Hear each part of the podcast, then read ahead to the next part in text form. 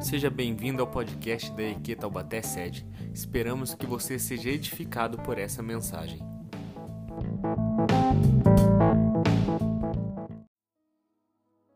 João, no capítulo 17, do verso 6 até o verso 19, vai dizer o seguinte: Eu revelei teu nome àqueles que o mundo Eu revelei teu nome àqueles que do mundo me deste. Eles eram teus, tu deste a mim e eles têm obedecido a tua palavra.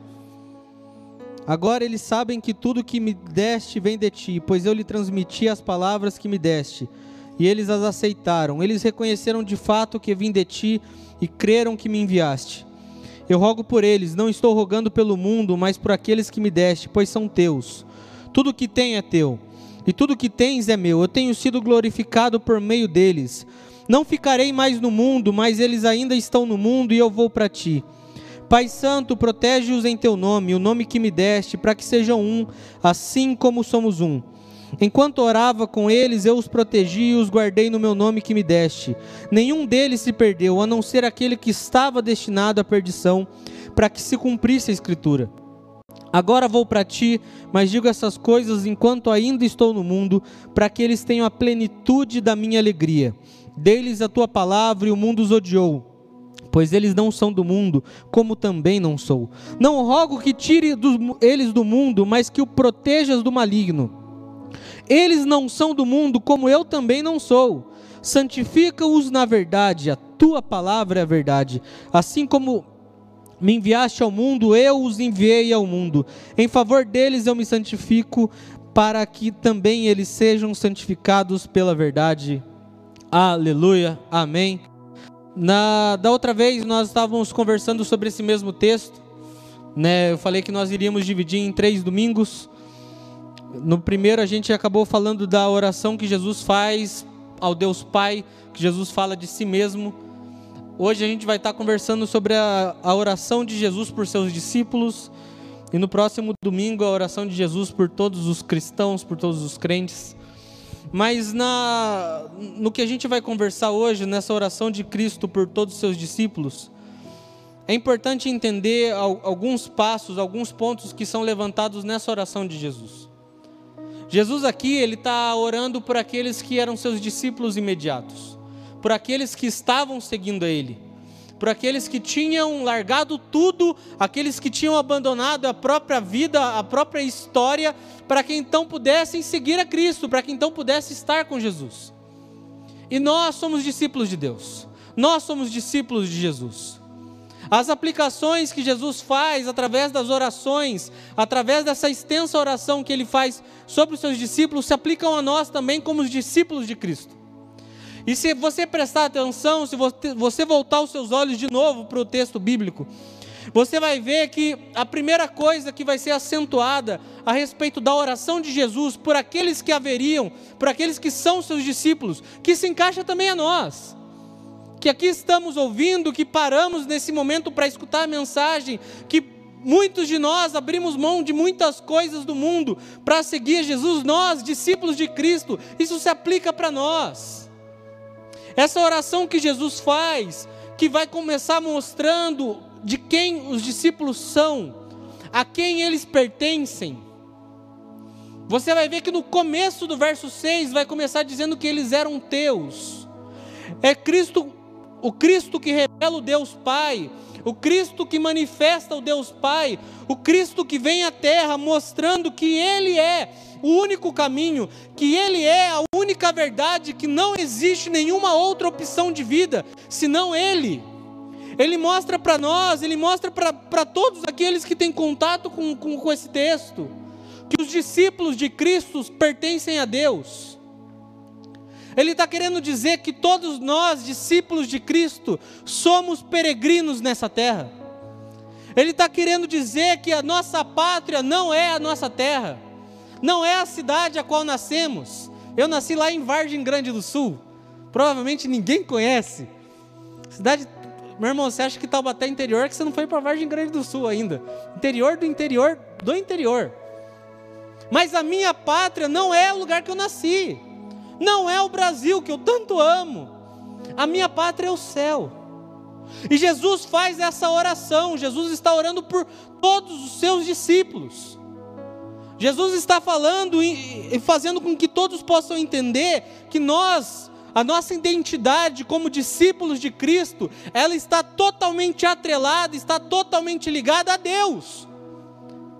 A figura que liga a nossa identidade, que constrói, que desenvolve a nossa identidade é Deus.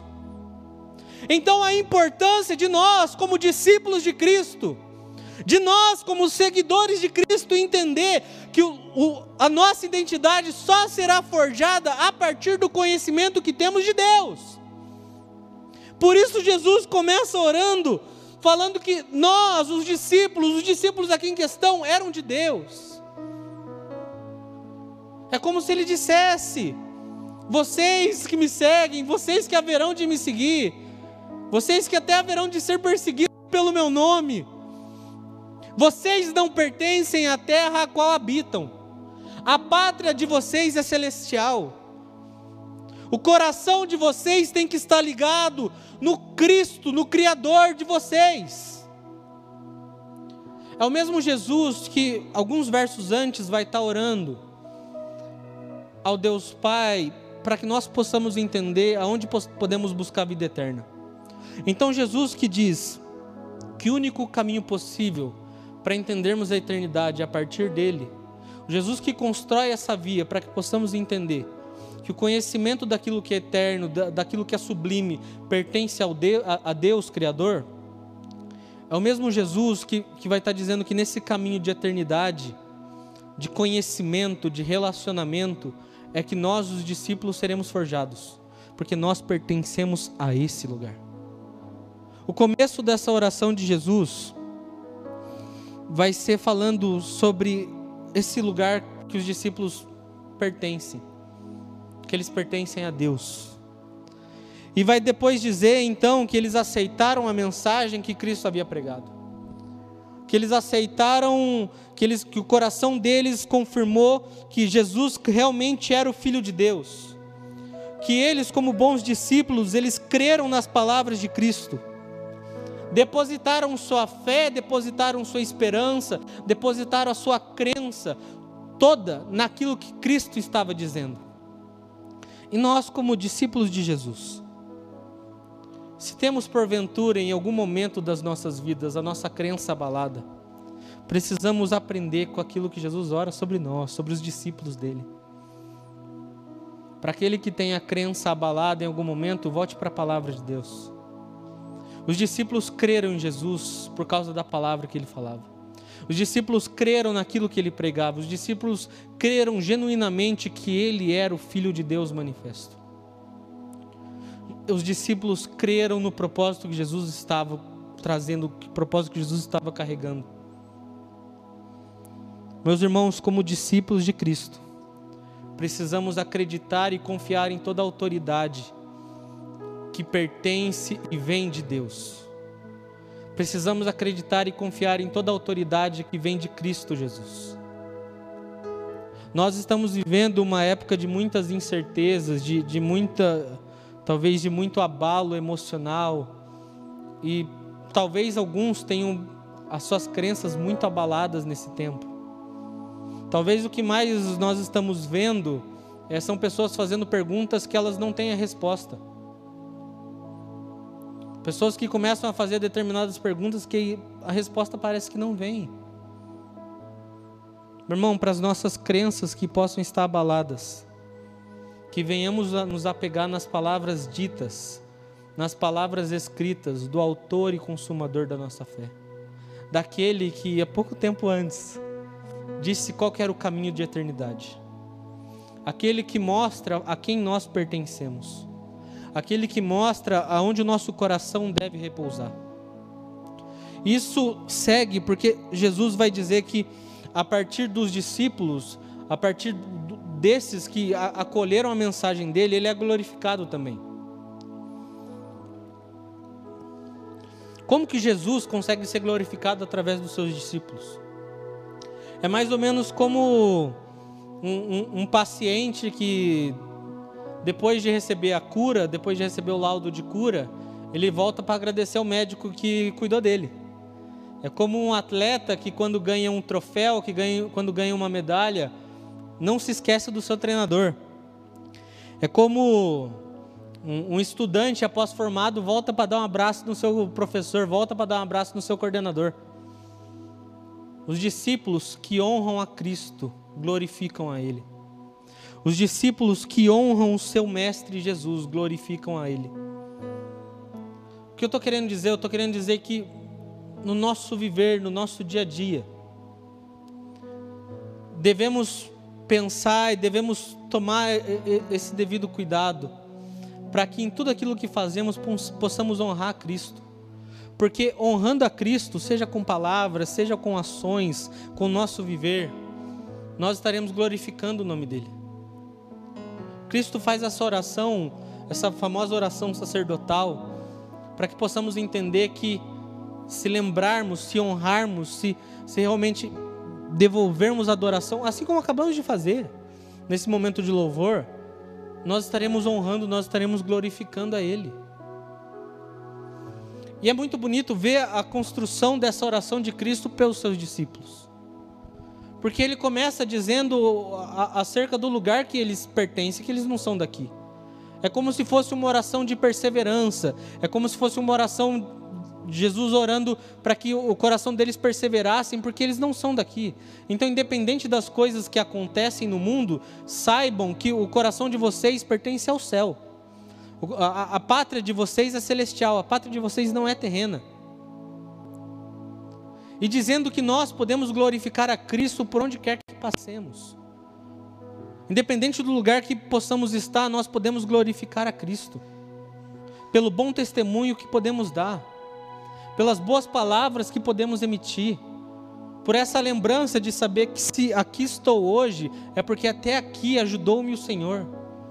Que se aqui estamos, se você está me ouvindo agora, é porque até aqui a graça de Deus tem nos sustentado, tem, tem cuidado de nós.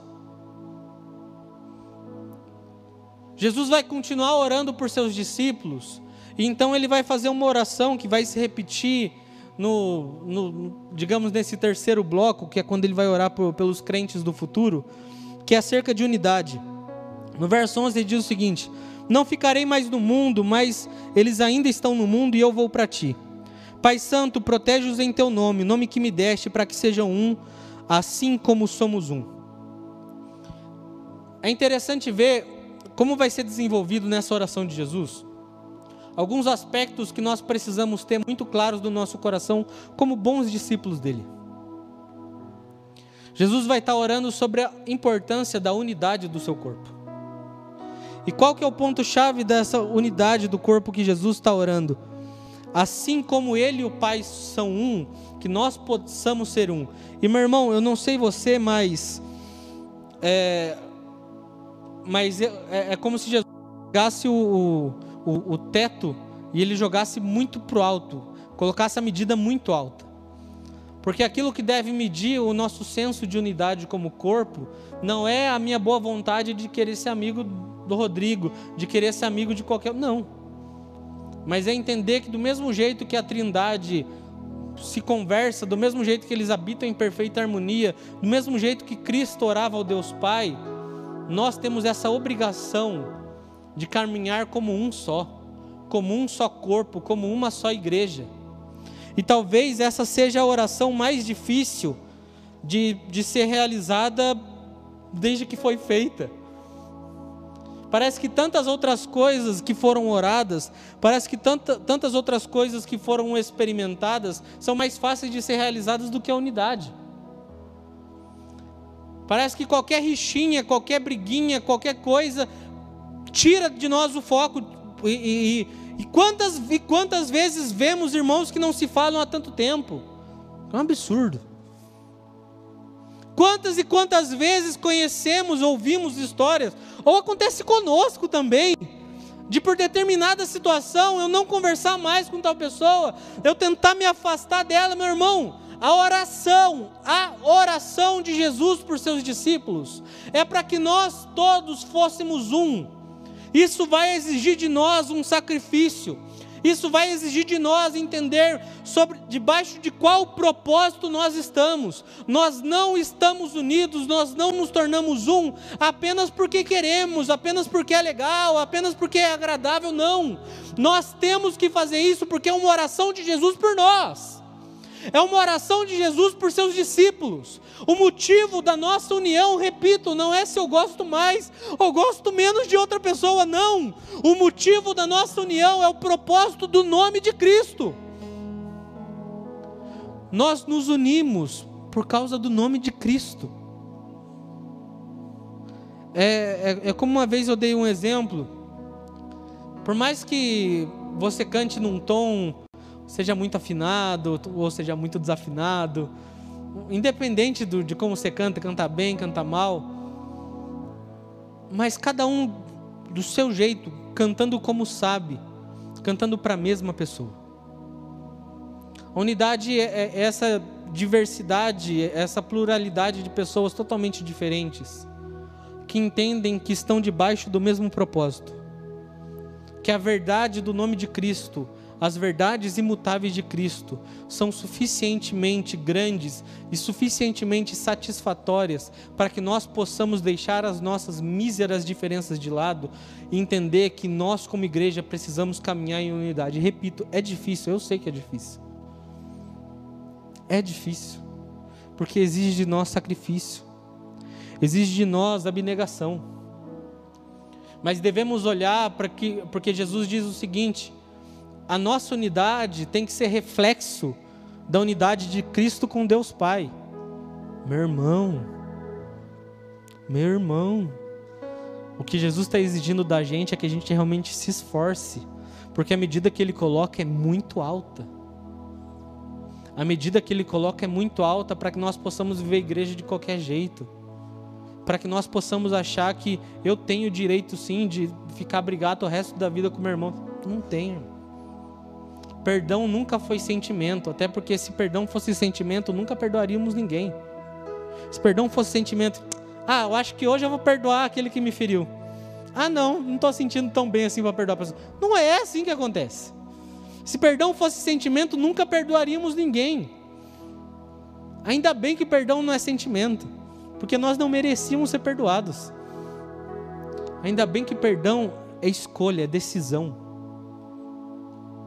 E precisamos entender que para essa construção de unidade, nós, como verdadeiros discípulos, existe um esforço que é nosso. Existe uma luta nessa oração feita, nessa história que é nossa, de conservar e de preservar a unidade. Se você der uma rápida passada sobre o Novo Testamento, você vai ver que essa palavrinha chamada unidade vai se repetir incontáveis vezes. Você vai ver que existem livros bíblicos que ela parece quase que você fala, meu Deus, não aguento mais ver essa palavrinha.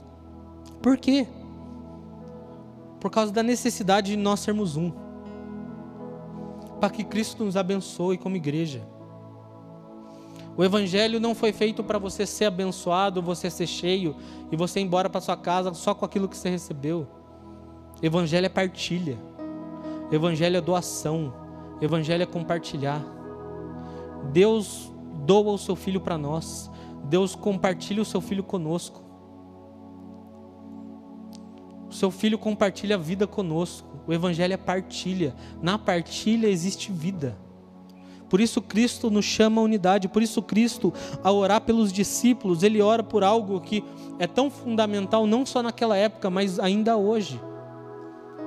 Para que independente das nossas diferenças, nós, como discípulos genuínos, nós, como cristãos genuínos, possamos entender que, independente dos grandes obstáculos que se levantam dentro da igreja, nós possamos caminhar em unidade.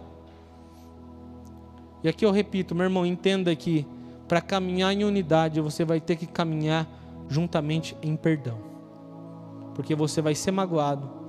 Não estou sendo um profeta do caos, não. Estou apenas falando a realidade aquela, aquela pílula, verdades duras de engolir. Verdades difíceis de engolir. É a realidade. Seremos machucados, seremos feridos, do mesmo jeito que ferimos outras pessoas. Não estou justificando a dor, não estou justificando a maldade, nada disso. Eu estou apenas dizendo que nenhuma dessas coisas pode ser empecilho para a unidade da igreja de Cristo, para os discípulos genuínos e fiéis de Cristo. Cristo nos chama para ser um. Por quê? Porque Ele e o Pai são um. Porque a Trindade é uma só. Porque eles habitam em perfeita harmonia. E é bonito de ver como a oração de Jesus vai continuar seguindo sobre proteção com todos nós. No verso 12 e 13 diz o seguinte: Enquanto estava com eles, eu os protegi e os guardei no nome que me deste. Nenhum deles se perdeu, a não ser aquele que estava destinado à perdição. Está falando de Judas Iscariote, Iscariotes para que se cumprisse a escritura. Agora vou para ti, mas digo essas coisas enquanto ainda estou no mundo, para que eles tenham a plenitude da minha alegria. Aqui tem dois pontos que eu quero levantar importantes, ainda acho que, que nesse bloco que nesse bloco que a gente está conversando. Se primeiro eu quis salientar para que possamos entender que a nossa pátria celestial, que Jesus ora para nós, para que nós possamos entender que como discípulos dele, nós pertencemos a Deus, isso eu não sei você. Não sei você que me ouve, como que você recebe isso, mas isso me traz um conforto gigantesco. Porque eu sei que independente da, do que pode acontecer na minha vida, independente do que pode recair sobre a minha vida, eu sei a quem eu pertenço. Eu sei a qual pátria eu respondo. Eu sei qual é o meu lugar de origem. E pode vir a tempestade que vier, e vem. 2020 e 2021 está mostrando isso para gente. Ah, não aguenta mais tempestade? Então toma outra aí. É um negócio que parece estar tá se renovando direto. Mas mesmo assim, mesmo nas tempestades mais terríveis que possamos passar, nós devemos lembrar qual é esse nosso lugar de origem, a quem nós pertencemos. Nós pertencemos a Deus. Nós pertencemos a Cristo. O Cristo que vai olhar para nós para que nós possamos abraçar, nós possamos devorar, nós possamos mergulhar nas suas mensagens de verdade. Porque sobre essas mensagens de verdade existem algumas palavras de cuidado para nós. Existe o Cristo que olha para nós e nessa oração que, que, que se transmite em verdade, ele olha para nós e vê a importância da igreja ser uma só a importância da unidade da igreja, a importância da unidade do corpo de Cristo. E assim como eu acabei de ler no verso 12 e no verso 13, Jesus orando ao Pai, Jesus orando pelos seus discípulos agora, Jesus dizendo que em todo momento Ele protegeu eles, que em todo momento cuidou deles, que em todo momento esteve com eles e pedindo ao Deus Pai que, quando Ele for, porque Ele sabia que a morte dele estava chegando, ele sabia que o momento da cruz estava chegando. Se você avançar pouquíssimos capítulos para frente, você vai ver que isso aconteceu. Ele ora então dizendo que a alegria que era dele, que os seus discípulos recebessem. Meu irmão, Jesus não está dizendo que receberíamos de uma alegria passageira, que receberíamos de um, de um, de um desfrutar de algo que algum outro homem desfrutou, não. É Jesus dizendo que a minha alegria, aquilo que pertencia a Ele, que fosse derramado sobre nós. A alegria, o conforto que permanece independente das circunstâncias, independente dos momentos. Creio que a grande diferença dos discípulos de Cristo para aqueles que pertencem ao mundo nesse momento que vivemos nesse quase, já deu um ano já, né? Nesse quase um ano de, de pandemia, passou de um ano, nesse mais de um ano de pandemia, é o conforto, é essa alegria que ainda conseguimos encontrar, mesmo diante de tantas tempestades, mesmo diante de tanto caos. A esperança que conseguimos descansar nela. Essa alegria que vem mediante a reconciliação de Deus, que é esse sentimento de satisfação profunda e duradoura. Esse sentimento de satisfação que doença, que a morte, que nada disso pode roubar de nós. Esse sentimento de alegria esperançosa que vem ao nosso coração. É isso que Jesus está orando pelos seus discípulos, dizendo que tinha protegido eles.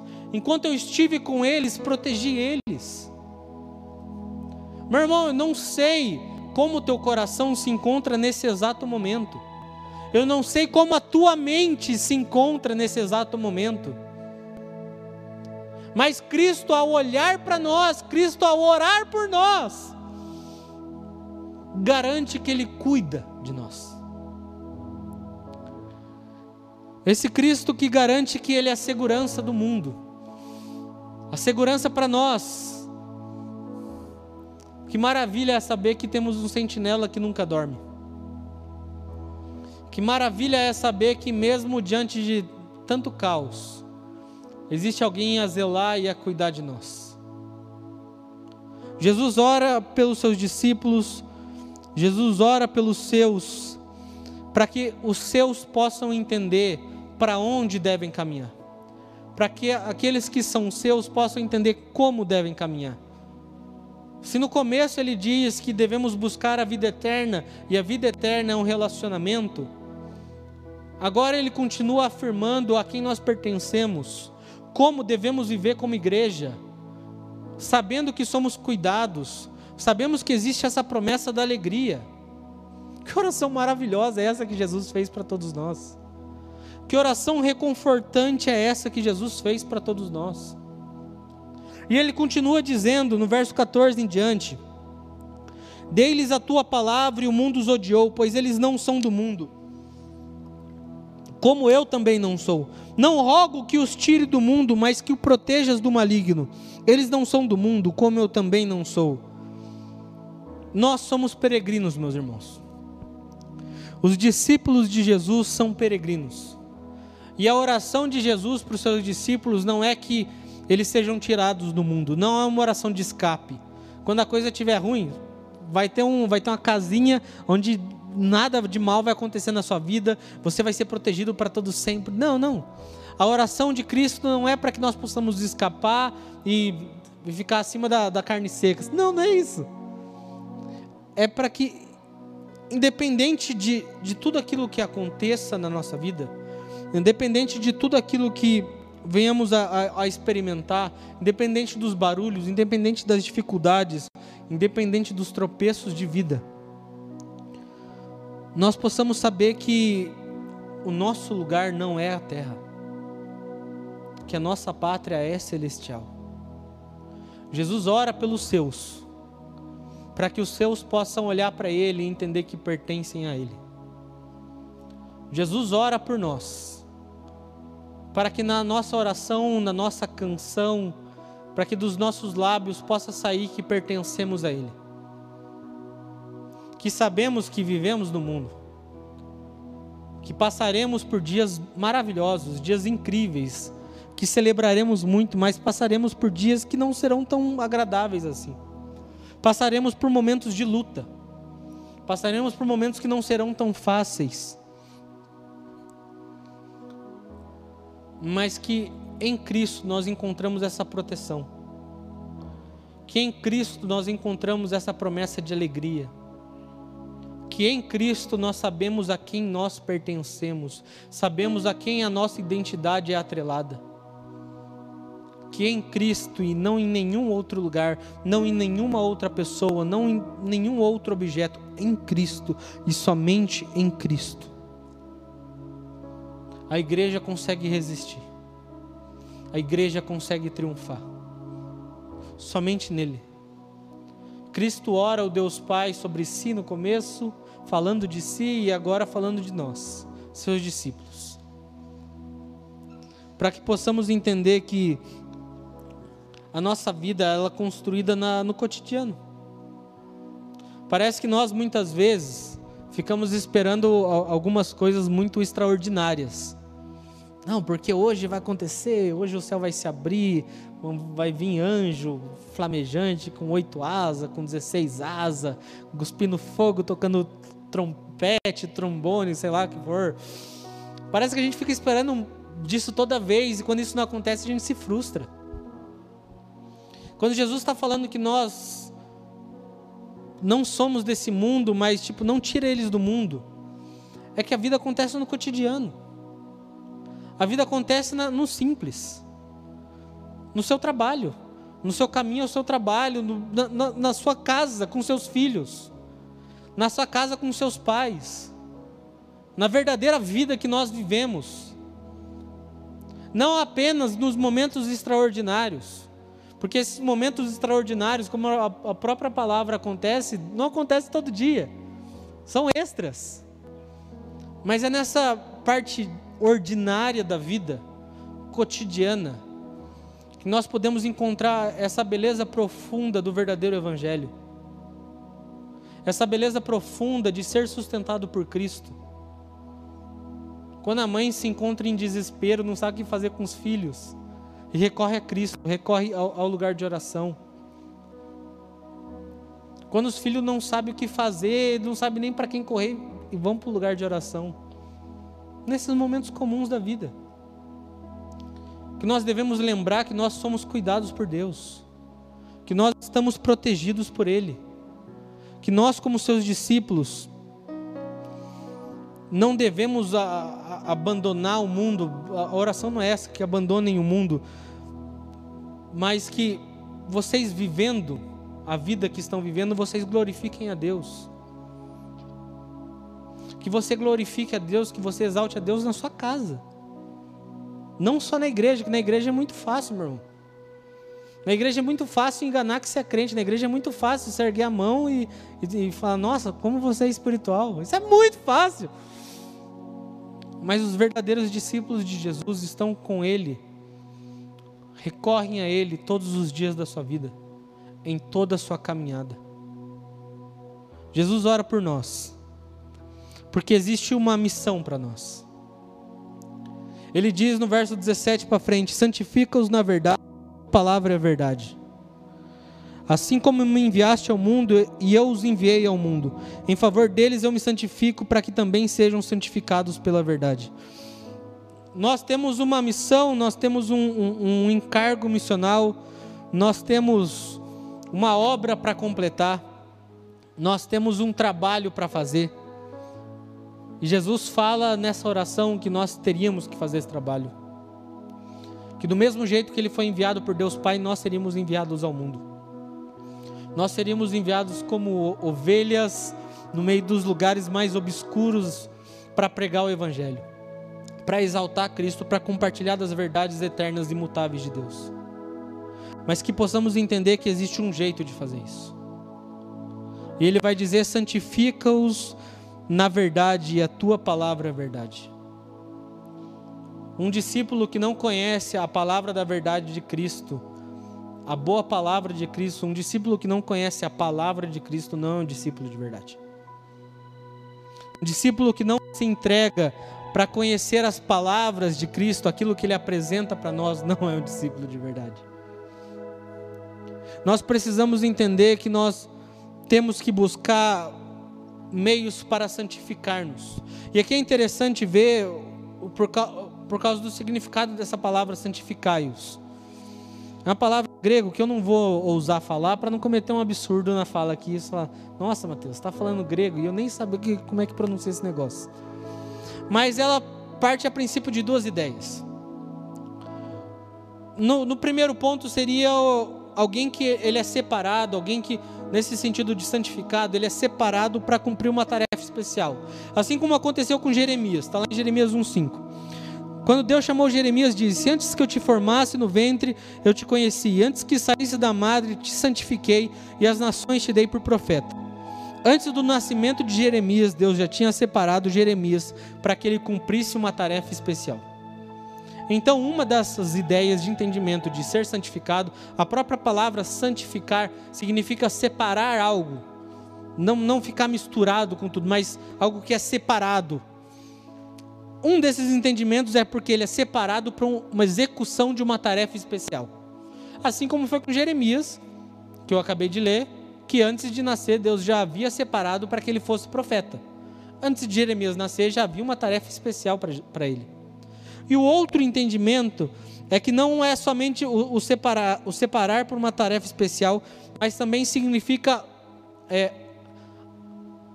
aplicar uh, conhecimento na vida de alguém. Alguém que ele é cheio de coisas que o capacitarão para cumprir essa tarefa. Corrigi a frase. Falei melhor agora.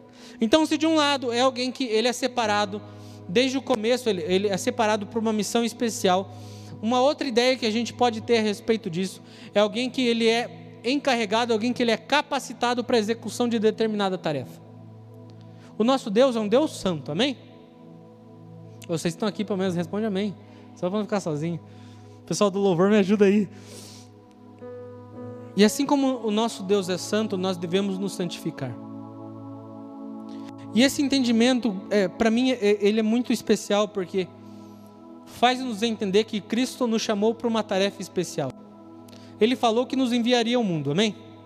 Você que está aí na sua casa, fala amém, só para eu não me sentir sozinho. O pessoal aqui da igreja está me ajudando. Mas ao mesmo tempo que ele nos separa para uma tarefa especial, que vai nos enviar ao mundo, para propagar o evangelho, para compartilhar essas boas novas de alegria, de esperança, de proteção que acabamos de ouvir, dessa alegria que, que nada nessa terra pode nos roubar. A santificação também aponta para nós esse lugar onde nós seremos capacitados para tal obra, onde nós aprenderemos aquilo que devemos fazer para conseguir executar da maneira excelente, para conseguir executar de maneira excelente tal obra. Então essas duas coisas andam juntas. O Deus que nos chama pede para que nós venhamos a nos santificar.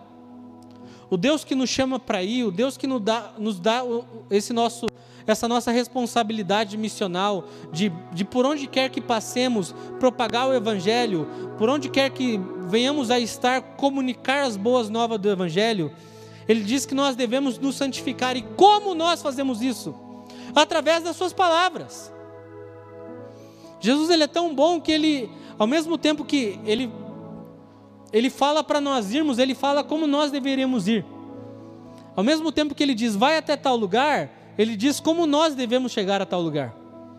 Como nós devemos nos capacitar para chegar em tal lugar. Esse Cristo que pede para nos santificar é para que possamos entender as Suas palavras. Do mesmo jeito que os seus discípulos entenderam as Suas palavras, do mesmo jeito que, o, que Mateus, que João, do mesmo jeito que o apóstolo Paulo, do mesmo jeito que esses homens entenderam e confirmaram que era genuíno aquilo que Jesus pregava, que confirmaram que era genuíno, que ele verdadeiramente era filho de Deus. Nós, como discípulos dele, devemos entender que nesse processo de santificação, o nosso contato é com essa palavra da verdade, que vai tirar todo o engano que temos vivido, que vai tirar de nós toda toda a escuridão que talvez temos nos escondido. Para que assim como o nosso Deus é santo, possamos nos santificar também. O Deus que nos chama para ir. O Deus que nos chama para avançar. Diz que somos separados para isso. Que tarefa especial nós temos. Mas não somente a tarefa especial que temos existe a responsabilidade sobre ela. A nossa capacitação. Assim como diz 2 Timóteo, sobre o obreiro aprovado, que ele não tem do que se envergonhar, mas procura te apresentar-te como obreiro aprovado, que não tem do que se envergonhar, mas que maneja bem a palavra da verdade. O apóstolo Paulo falando a Timóteo sobre a importância de um obreiro, a importância de um discípulo, saber manejar bem a palavra que ele está lendo, saber manejar bem essa palavra da verdade. A importância de nós entendermos sobre o quanto nós devemos santificar o nosso caminho. Porque Jesus diz que ele se consagrou. Jesus diz: Eu me santifiquei. É Jesus dizendo aquilo que aparece em Hebreus, no capítulo 7, verso 26 e verso 27. É de um sumo sacerdote como esse que precisávamos, santo, inculpável, puro, separado dos pecadores, exaltado acima dos céus. Ao contrário dos outros sumos sacerdotes, ele não tem necessidade de oferecer sacrifícios dia após dia, primeiro por seus próprios pecados e depois pelos pecados do seu povo. Ele fez isso de uma vez por todas, quando a si mesmo se ofereceu. Quando Jesus está falando que em favor deles eu me santifico, para que também eles sejam santificados pela verdade. É o Cristo que se apresenta como sumo sacerdote, como aquele que morreu por nós, como aquele que teve o, o sacrifício vicário para que nós tivéssemos vida, para que através da sua cruz, para que através da sua crucificação, através da sua ressurreição, nós tivéssemos acesso ao Deus Pai. Para que através da obra da cruz, nós pudéssemos ter acesso a Cristo, nós pudéssemos ter acesso ao Deus Pai. Jesus confirma nessa oração que Ele era Deus. Jesus confirma nessa oração que Ele sabia que o seu tempo estava chegando. Jesus confirma nessa oração que nós, seus discípulos, continuaríamos o seu trabalho na terra. Meu irmão, existe um encargo, uma responsabilidade sobre todos nós. Devemos manter a unidade como corpo de Cristo. Nos dias difíceis, lembrar que Deus cuida de nós, que Deus nos protege, que existe essa promessa de, de alegria sobre os nossos corações que a nossa pátria não é a terra, que a nossa pátria é o céu. E quão reconfortante é isso a todos nós. Porque podemos entender que somos apenas como peregrinos aqui na terra. Assim como diz em 1 Coríntios, nós pregamos um Cristo crucificado. Nós pregamos um Cristo que morreu no madeiro. Nós pregamos um Cristo que ressuscitou. Nós pregamos uma verdade que ultrapassa tempo, que ultrapassa estações, que ultrapassa qualquer tipo de coisa. Qualquer tipo de, limi de limitação que a humanidade pode colocar. Mas primeiro precisamos nos tornar esses bons discípulos de Cristo. Jesus já orou por nós. Nós precisamos apenas responder essas orações. Jesus já orou a respeito da eternidade para que nós possamos entender que a eternidade ela começa no tempo presente. Não é um plano pós-morte, não, é, é, é hoje. Eternidade começa no agora. Jesus ora por nós, seus discípulos, para que possamos entender que precisamos crescer como igreja, crescer como corpo, para que possamos crescer nele. Porque existe um mundo que ainda precisa ouvir desse evangelho. Como crerão se não há quem pregue? Quem pregará? Que discípulos, que homens, que mulheres serão esses que serão escolhidos? O Cristo que nos separa para uma tarefa especial pede que nós venhamos a nos capacitar para essa tarefa. Que nós possamos nos santificar. Que nós possamos, nessa vida de comunhão, nessa vida de relacionamento, entregar e derramar o nosso coração verdadeiramente a Cristo. A fim, de que, a fim de que Ele possa ser exaltado naquilo que fazemos. A fim de que Ele possa ser glorificado naquilo que nós fazemos. Eu queria te convidar, você na sua casa, você que está me ouvindo, onde quer que esteja me ouvindo, você fechar os seus olhos, você curvar sua cabeça nesse momento.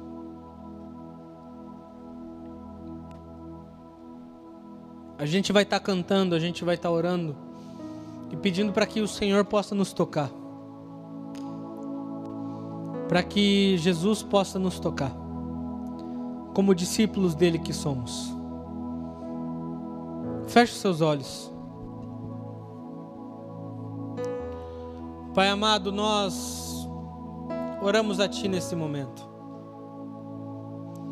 Nós erguemos as nossas vozes a Ti nesse momento, pedindo que o Senhor possa vir nos encontrar, Jesus. Talvez algum, alguns dos meus irmãos e irmãs que estão me ouvindo nesse momento tenham passado talvez pelos piores dias de suas vidas. Lembre a eles, Pai, que a pátria deles é o céu. Lembre a eles, Pai, que o lugar deles é o céu que estamos aqui de passagem, que somos peregrinos nessa terra. Lembre a nós, Pai, que somos protegidos por Ti, que por Ti somos cuidados, que existe essa promessa de alegria sobre nós. E Pai, ajuda-nos a santificar-nos em Ti. Ajuda-nos a crescer na comunhão contigo, com a tua palavra que a, a, a, palavra, a tua palavra, que é a verdade, ela possa rasgar o nosso coração. Que a tua palavra possa ferir o nosso coração, Senhor, a ponto de que nunca mais possamos ser os mesmos, Jesus. Então eu te peço nesse momento, Pai, sobre a vida de cada um que me escuta, de cada um que me ouve nesse momento. Toca-nos, Jesus, para que possamos ser bons discípulos de Ti